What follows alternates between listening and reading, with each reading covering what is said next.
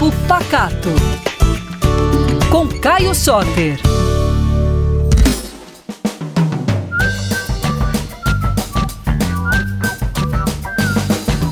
Ei pessoal, tudo bem? Estou aqui mais uma vez para falar sobre a cultura de Minas Gerais e sobre muita comida boa. E o segredo de hoje vai ser como fazer uma costelinha desmanchando. A costelinha de porco é um dos cortes preferidos de todo mundo que ama a carne suína. A gente não pode negar que é uma carne muito macia, muito saborosa, mas que tem que saber fazer, né? Bom, então vamos lá. Quais são os segredos da costelinha? Baixa temperatura vai resultar em uma costelinha desmanchando e soltando do osso. Então vamos fazer ela com calma e bem devagarzinho. Você vai dourar ela no forno bem alto, depois vai colocar um pouquinho de caldo no fundo da assadeira.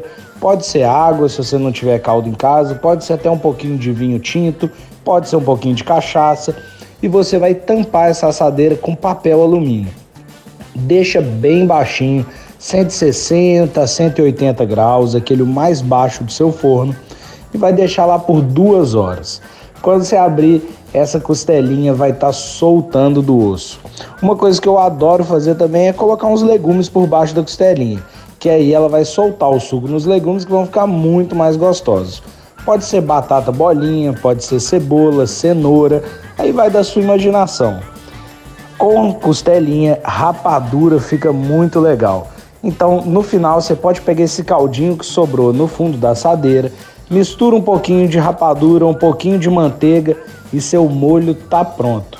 Então, depois você vai lá no meu Instagram me contar o que, que você achou dessas dicas para fazer uma costelinha perfeita. Tem vários jeitos, mas esse é um que eu te garanto que vai ficar uma delícia.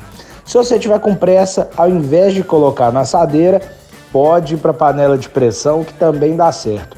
Em 20 minutinhos vai estar tá pronto. Então um beijo, foi ótimo falar com vocês. Até a próxima.